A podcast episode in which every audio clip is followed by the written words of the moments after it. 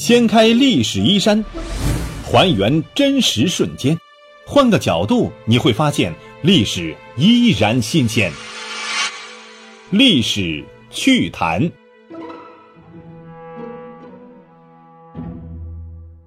亲爱的朋友们，大家好，欢迎收听由喜马拉雅独家首播的《历史趣谈》，我是龙墨。今天啊，我们和大家来聊一聊被迫退位的李渊呢，他去哪儿了？这唐朝初年，开国皇帝李渊的儿子李世民呢，是发动了政变，制造了玄武门事变，成为了中国历史上的重要一课。而我们的历史课本上只说了此后李世民呢是掌握了政权。但是呢，从来就没有再提起这位已经退位给儿子的李渊呢，去哪儿？本着趣味历史这个原则啊，咱们节目呢，呃，做一期《爸爸去哪儿了》一样的这个调查研究，哎，结果还真发现了不少的历史记载。这是，呃，这些记载啊，已经不再是我们历史课本当中所提及的啊，在历史课本当中您绝对找不到。为了帮助大家来梳理李渊退位、最终辞世的这个整个过程，我们呢是阅读了大量的研究资料之后，决定向大家推荐一下历史学者左老师的研究成果。唐高祖武德九年六月四日，秦王李世民呢率领亲信发动了政变，杀死了皇太子李建成和齐王李元吉。初步得手之后呢，李世民立即就派出手下猛将，谁呀？尉迟敬德赶到了唐高祖那儿了，在《旧唐书》里面是这样写的，哎，读起来非常有意思啊！啊，敬德换甲持矛，直至高祖所。高祖大惊，问曰：“今日作乱是谁？卿来此何也？”对曰：“秦王以太子齐王作乱，举兵诛之，恐陛下惊动，遣臣来速慰。”高祖亦乃安。南衙、北门兵马及二宫左右游相拒战，敬德奏请降首敕，令诸军兵并受秦王处分。于是内外遂定。从中可以看出，一身戎装的尉迟敬德来到唐高祖这儿的时候啊，从这一刻起，唐高祖李渊呢，实际上就已经被控制和软禁起来了。李世民是通过李渊发号施令的，这手段是极其高明。《旧唐书》当中说啊，唐高祖听到事变的消息之后啊，大惊，询问裴寂等人说：“今日之事如何？”萧雨、陈叔达就建议说：“秦王功盖天下，率土归心，若处以元粮委之国务，陛下如释重负，苍生自然易安。”意思就是说呢，让唐高祖交出权力给李世民。这如此一来，唐高祖可以自己卸掉负担呢，由此就可以解脱了呀。这国家也可以太平无事了呀！这唐高祖呢也很识时务啊，说善，此亦吾之素志也。然后呢就下令把李世民招来了，扶着他说：“近日以来，即有投注之祸呀。”李世民听到这儿放声大哭，哀嚎久之啊，来这么形容李世民的。不管这李渊是主动的、自愿的，还是被逼无奈的。反正是从这一天开始，李世民实际上就已经掌握了大权。五天之后，李渊正式确认李世民为皇太子，庶政皆断绝，同时呢大赦天下。李世民集团的权力布局啊，在这个时候也开始顺利展开了。七月壬辰日，宣布高士廉为侍中，房玄龄为中书令。这萧雨呢为尚书左仆射，杨公仁为雍州牧，长孙无忌为吏部尚书，杜如晦啊为兵部尚书，宇文士及为中书令，封德仪为尚书右仆射。八月癸亥日，唐高祖李渊发诏，正式传位给皇太子李世民。李世民在东宫的显德殿呢，继承了皇位。李渊呢被尊为是太上皇。到了贞观三年四月，太上皇李渊搬出了皇宫，搬到了弘仪宫。唐太宗李世民正式开始在太极殿听政，这就意味着唐太宗呢已经是牢牢掌握了权力，可以放松对太上皇的控制了。有意思的是，这弘义宫呢是唐高祖为了表彰李世民的功劳，于武德五年兴建的，在宫城的西边。武德八年，唐高祖呢还曾经啊亲自临幸过一次，吩咐在弘义宫里面呢营造假山水。哎，没想到几年之后，父子易位，弘义宫呢也改名为是泰安宫了，也叫做哎大安宫。李渊的一些小儿子呢，也跟着他一同住进了这太安宫。《旧唐书》当中提到，唐太宗每天早晚派上宫为太上皇送来美食。李渊的十八子李渊明只有十岁，身边人就吩咐他说：“见到上宫，你应该施礼呀。”李渊明就说了：“他们是我二哥家的婢女，我干嘛要向他们行礼呀？”对待太上皇，李世民肯定不会像。呃，后来啊，这个宋孝宗对待太上皇宋高宗那么孝敬。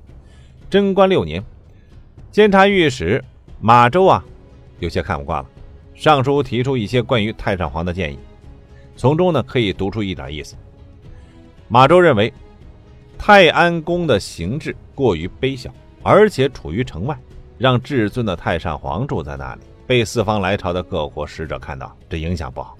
所以呢，应该为泰安宫修造门楼，周围营筑雉叠，显出宫殿的这种高大气派，以彰显皇帝的孝心。当时唐太宗呢，正打算去九成宫避暑呢。马周认为，这太上皇年纪太大了，皇上应该啊，朝夕问候膳食起居才对啊，不应该再出去了。而太上皇留在闷热的长安，这皇上自己啊跑到了清凉避暑之地去避暑，这也不合适啊。总体来说，被夺去皇位的李渊呢，其实很明智，也很老实，很少露面，由心到素，志存清简，没有太多的想法和企图，也因此呢，父子之间才相安无事，他呢才能够啊安度晚年。至于李渊过得是否如意？这个还得看他个人主观的一个意愿了。如果说他念念不忘旧日的这种至尊地位，不忘那些在事变当中死掉的子孙，他肯定不如意啊。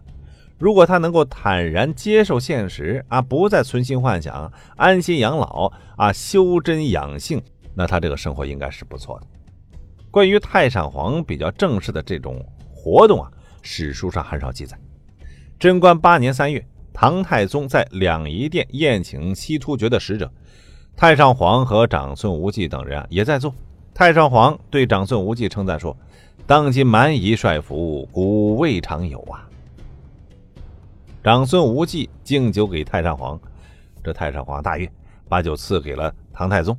这唐太宗啊捧着酒又来敬太上皇，流涕道：“百姓护安，司仪贤妇。”皆奉尊圣旨，启臣之力呀。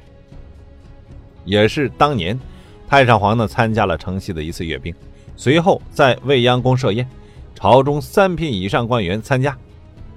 突厥可汗起舞，南越酋长勇士啊，太上皇笑赞说：“胡越一家自古未有之也。”唐太宗捧杯为太上皇敬酒啊，回顾近年的成绩说：“此其臣之智力。”皆由上禀胜算呢，太上皇大喜，群臣是高呼万岁。那一天，大家都非常的高兴。这个时候呢，太上皇李渊的人生已经走到了最后一程了啊！转过年来的五月，李渊死在了泰安宫的这个垂宫前殿了，终年七十岁，也有说是七十一岁的，葬于献陵。这就是李渊退位之后他的后半生的生活。好，励志奇谈，我们今天就聊到这里，感谢大家的关注收听，下期再见。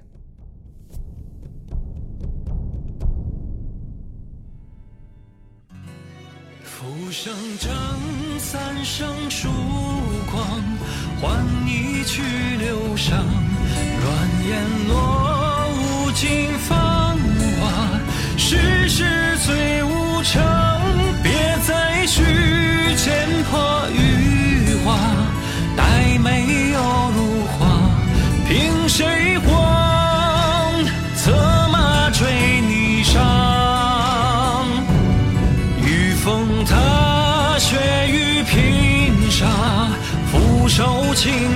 下救苍生难救病塔，思念已成狂，恩怨成凤凰涅槃，云雾渐消散，红消落，青坠烟罗帐，浮生掌三世疏狂，换一壶浊殇。拼错对付了蒹葭，最是恨断肠，别再续毛连月华，风姿妙几画，旧情洒，独醉你无暇。御风踏沙雪飞沙，反手负天下。随修罗难随惊怕，是今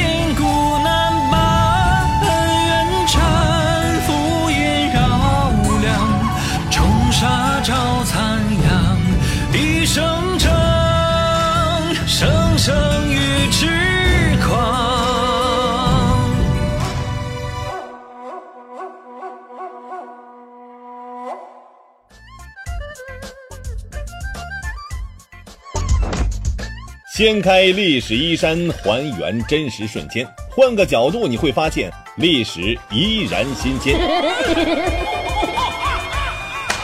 历史趣谈，主播龙墨，编辑老马，后期混音雨林狼。感谢您的关注收听，咱们下期再见。